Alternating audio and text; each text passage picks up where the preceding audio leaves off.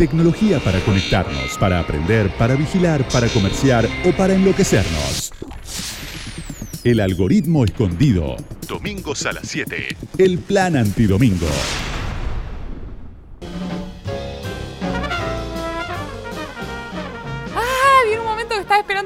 Que estábamos viendo noticias sobre esto y yo quería hablar con la persona con la que vamos a hablar en este momento. Bueno, para, voy a bajar un poco mi nivel de entusiasmo, me voy a serenar, me voy a calmar y te voy a contar con quién vamos a charlar ahora porque eh, estábamos viendo imágenes y sonidos de Marte, sonidos de Marte, por primera vez en la historia de la humanidad, escuchamos Marte esta semana que acaba de pasar y vamos a hablar con uno de los responsables y una de las personas que hizo que esto sea posible, que es Miguel San Martín, es un ingeniero argentino que trabaja en la NASA, es el jefe del sistema de orientación de navegación y control de las últimas misiones a Marte, y este es el quinto rover que aterriza en Marte. Hola Miguel, ¿cómo estás? Micaela Mendelevich y Santiago Martínez no te saludamos.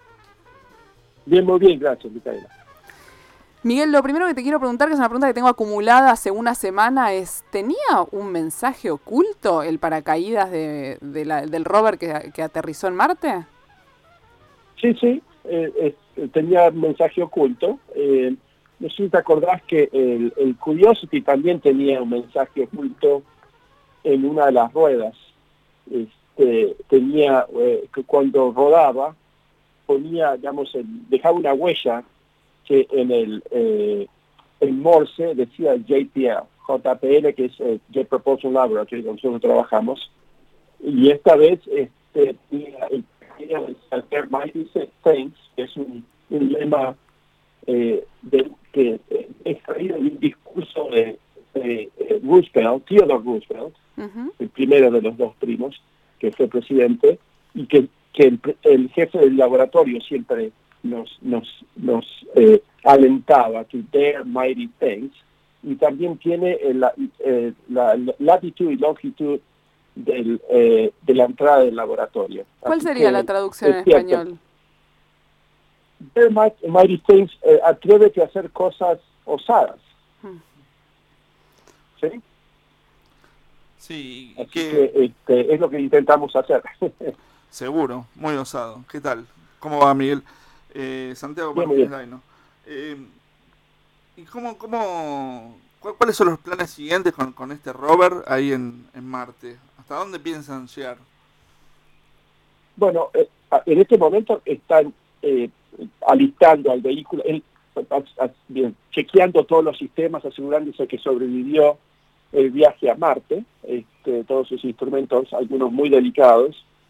Eh, y ya para ponerlo en funcionamiento y en producción, ¿no es cierto? Tomar muestras, primero analizarlas desde lejos, este, con, las cámaras, si tienen un, instrumento eh, eh, que puede hasta 7 metros con un rayo láser poder determinar la composición química de la roca o el suelo, y después, si es interesante, se pueden acercar y explorar con otros instrumentos eh, que darían más eh, eh, información y tomar una muestra de, digamos, de la roca o, del regolito, ¿no es cierto? Como los científicos le parezca sea lo correcto, mm. con la idea de tiene dos objetivos, perseverancia, ¿no es cierto? Que tiene el mismo objetivo de que tuvo las anteriores, que tratar de responder si hubo vida en Marte hace 3.500, 4.000 millones de años y para eso tiene instrumentos que van a buscar por biosignatures, son biofirmas, son evidencias indirectas de vida, eh, y también tomar muestras para encapsularlas y traerlas en el futuro con otra misión que ya estamos trabajando. Miguel, sí, eh, sí perdón, perdón la interrupción ahí, porque vos hablas de que el, Perseverance busca si, hubo vida o buscará si hubo vida. ¿Qué chances hay de que encuentre otra cosa? Porque entendemos vida desde nosotros mismos. ¿Hay alguna chance de que este rover encuentre algo que no sea lo que ustedes creen que tiene que ir a buscar?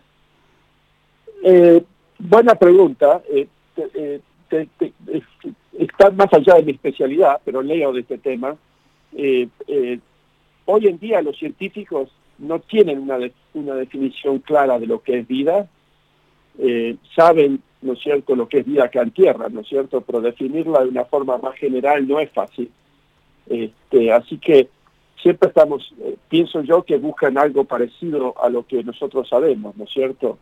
Eh, una de las últimas definiciones de vida es que tiene que tener un mecanismo para, para guardar información, como es el DNA, la información mm. que es el mejor estrategia para la supervivencia. Y cuando la evolución, digamos, en definitiva, descubre formas de adaptarse y, las, y los guarda, los codifica en el DNA. Así que esa es una de las definiciones de, de, vida, digamos, pero sí, por eso es que es tan difícil, por eso es mejor tomar esas muestras y traerlas a la Tierra y poder analizarlas con todos los instrumentos eh, habidos y por haber, y, de esa forma poder determinar eh, si es vida de alguna forma, alguna definición o no. Eh, Viking intentó buscar vida muy, digamos, eh, eh, idéntica a la Tierra, ¿no es cierto?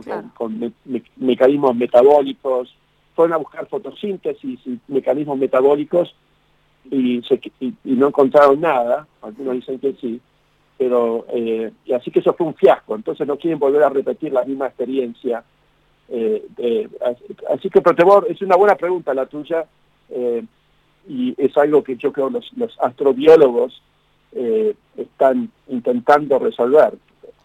Miguel, y una, una, consulta, ¿cómo es el mecanismo de, comunicación y cuántos eh, cuántos clústeres o cuántas este, formas de, de, de comunicación tienen para comunicarse con el rover? O sea, tienen, me imagino, este, varias, varias vías de tipo de backup por si alguna les llega a fallar o si algún este, alguna, de las partes este, no se, se, incomunican por algún por algún motivo.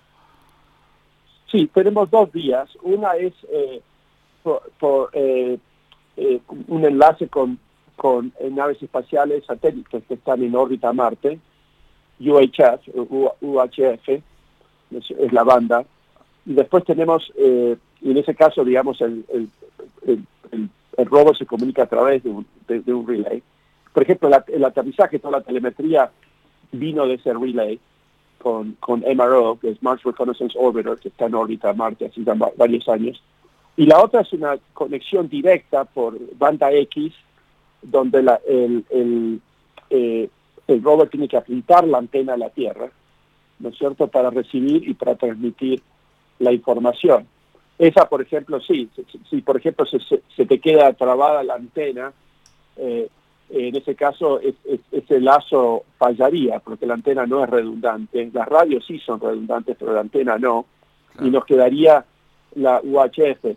Pero en realidad tenemos estos dos mecanismos, eh, mecanismos solamente, no solamente para eh, por redundancia, sino porque sirven diferentes propósitos, ¿no es cierto? El enlace por UHF es mucho más poderoso no puede bajar mucho más información, este, porque MRO, la, uno de los de las naves que hace de, relay, tiene una antena enorme, así que el rover le grita un poquito así, digamos, y le manda la información, y después la gran travesía desde Marte a la Tierra se hace con una antena enorme, digamos, y bueno, y, acá en la Tierra tenemos antenas enormes.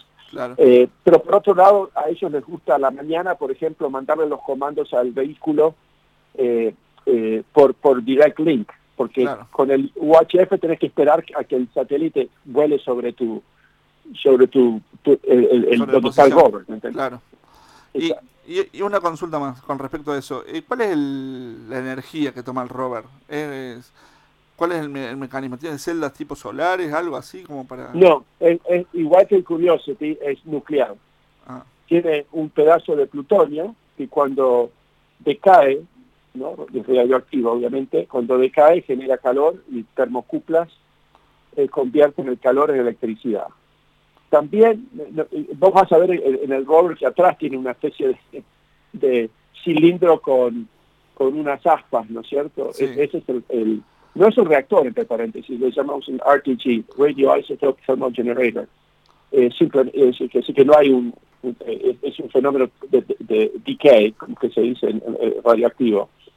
Eh, y, y también parte de ese calor se, se, lo circula también por el sistema de calefacción del vehículo, así que se, eh, se, trata, de aprovechar eh, esa fuente lo más posible. Y es muy, para nosotros nos encanta, ¿no es cierto? Porque podemos cargar las baterías durante la noche y operar el vehículo durante el día. Así mm. que, eh, y no tenemos el problema del polvo en los paneles solares que teníamos con Spirit y Opportunity y, bueno, y todas las misiones que tenemos en la superficie que son con energía solar. Estamos hablando con Miguel San Martín, que es un ingeniero argentino que trabaja en la NASA y que eh, eh, hace poquitos días aterrizó, la palabra aterrizar está bien, está permitido decir aterrizar en Marte, la Real Academia Española nos deja decirlo así, aterrizó su quinto rover en Marte. Miguel, ¿crees que vos, yo, nosotros, como, como generación en este momento habitando nuestro planeta, vamos a ver a una persona, a un hombre, a una mujer pisando suelo marciano? Eh, no sé yo, pero ustedes probablemente que sí. Este, aparente, viste que, hay varios planes ahora. La NASA apuntaría para la década del 30, te diría final de la década del 30. y Elon Musk lo quiere hacer este, esta década. Eh, me mm. parece difícil, pero ya nos ha sorprendido en el pasado Elon Musk, así que tal vez nos, sorprende en el futuro. Eh, así que yo creo que en para, al, fin de la década del 30, de la década del 40, tal vez eh, podamos volver. Sí, si, hay, si, se desata una competencia con China, tal vez, digamos, la urgencia haría que ocurra antes, pero eh, es, es, muy difícil. ¿No se desató ya? La porque digo, está el Hope de Emiratos Árabes, el Tiawen de China, eh, hay un embotellamiento de rovers en Marte en este momento. Sí, sí, sí, obviamente, y, y, se desató en la Luna, te, voy a decir, en el sentido de que mm. ahora la, Estados Unidos finalmente se pusieron las pilas para volver con eh, poner la primera mujer en la Luna para el 24. ¿Puedo ir? Probablemente el 24 nos quedemos cortos, pero este, definitivamente en esta década volvemos a la Luna, en parte para poder eh, aprender a vivir de los materiales locales, porque eso es lo que se va a necesitar para Marte. Para Marte es muy difícil llevar el combustible desde Tierra a Marte después para, para el regreso. Entonces es mejor hacer el combustible este, eh, utilizando materiales marcianos, como la película eh, Operación Rescate. Eso mm. es, es, una ciencia ficción, pero basado en ciencia. Y la última te hago. Este, ¿Y, tienen comunicación con la gente de, China, de Emiratos Árabes y de algún otro otro país que tenga proyectado ir, a Marte o ir a la Luna? ¿Tienen algún tipo de colaboración o de comunicación? Sí, sí. Eh, con China no, no, porque tenemos leyes que nos, nos permiten. Este, no sé si se va a cambiar en el futuro o no. Pero con los europeos permanentemente. Incluso eh, eh, siempre hemos colaborado con los europeos. Muchos instrumentos que tenemos en los vehículos robóticos nuestros son eh, contribuciones europeas. Incluso en Perseverancia hay varios. España, Noruega, este, este Francia. Ah, con ISA ahora estamos trabajando en, ir a, buscar esas muestras que Perseverancia va a, tomar de, Marte. Y y eh, Orion, la, nave espacial que va a llevar astronautas a la Luna, el, el, módulo de servicio, ¿no es cierto?, que le decía el Service Module, es, una contribución de, ISA, la Unión Europea, la Agencia Espacial de la Unión Europea. Así que trabajamos mucho en colaboración con otros países y se colabora muchísimo, eh, especialmente en, en, la parte de la ciencia, eh, a nosotros nos conviene porque eh, nos abarata los costos, porque ellos contribuyen instrumentos esenciales para una misión y no tiene que salir del bolsillo nuestro. Y al mismo tiempo es bueno para la porque acerca a las a las diferentes culturas y diferentes países, así que todo, todo es bueno en el sentido, desde el punto de vista diplomático. Ah, hablando de diferentes países, eh, ¿cuántos, ¿cuántos argentinos como vos formaron parte de, de la posibilidad de aterrizar el Perseverance en Marte? Eh, bueno, eh, eh, siempre hay varios, hay, en primer lugar muchos argentinos en la NASA, incluso en el laboratorio en JPL somos más de 10. Este, Clara trabajó, Clara O'Farrell trabajó en, los paracaídas de perseverancia. Yo te, aclaro que mi contribución fue como asesor, mm. ¿no es cierto? Yo no, no fui parte del equipo de perseverancia, estaba trabajando en otros proyectos, eh, pero asesoré porque estaba el sistema de descenso y también el, sistema de, viaje a, a, Marte este, es, es, es, idéntico, digamos, el diseño del Curiosity. Eh, en eso, entonces estoy muy familiarizado que con sí estaba a tu cargo. Con una gran... ¿Cómo? Que sí estaba a tu cargo el Curiosity. El, el... que sí estaba a mi cargo. Mm. Eh, y, eh, con, con, con, aumentos, ¿no es cierto? Terrain Gravity Navigation es una nueva funcionalidad que se le agregó, que estuvo a cargo de un amigo mío, Andrew Johnson, que, este, que hace muchísimo tiempo, hace varias décadas que viene trabajando en esta tecnología y finalmente tuvo el, gran eh, placer de utilizarla exitosamente. Eh, es una tecnología que nos permite aterrizar en lugares mucho más peligrosos eh, que, anteriormente, pero con gran valor científico, ¿no es cierto? El, problema es que las cosas interesantes científicamente son por lo, por lo general peligrosas para, para el aterrizaje. Y esto te permite, digamos, eh, ambos, ¿no es cierto? Aterrizar en un lugar peligroso que sea científicamente interesante, pero hacerlo con, con poco riesgo. Eh, así que, eh, Clara, en la misión anterior estaba Martín Greco, que era, es argentino también, y en esta misión él también no, estuvo involucrado, pero como yo asesoró al equipo. Me los imagino festejando con un asado, ¿no? Para todos los argentinos ahí, con, con mucha Bueno, esta vez no tanto por, la pandemia, ya, ya, habrá tiempo para festejar. Lo que lograron en este contexto es verdaderamente impresionante, Miguel, es verdaderamente impresionante y así se vivió acá también. Tu video en Twitter que filmó tu hija, que lo subieron a redes, del momento en el que el Robert toca el suelo y, vos te emocionás, te lo, te, te, lo relato a vos mismo y se me pone la piel de gallina. Así que gracias por tu trabajo y muchísimas gracias por, por tu tiempo y por haber conversado un rato con nosotros. Gracias a ustedes y es un placer. Cuando quieran, este, avisen que charlamos más. Muchísimas gracias, por supuesto, así será.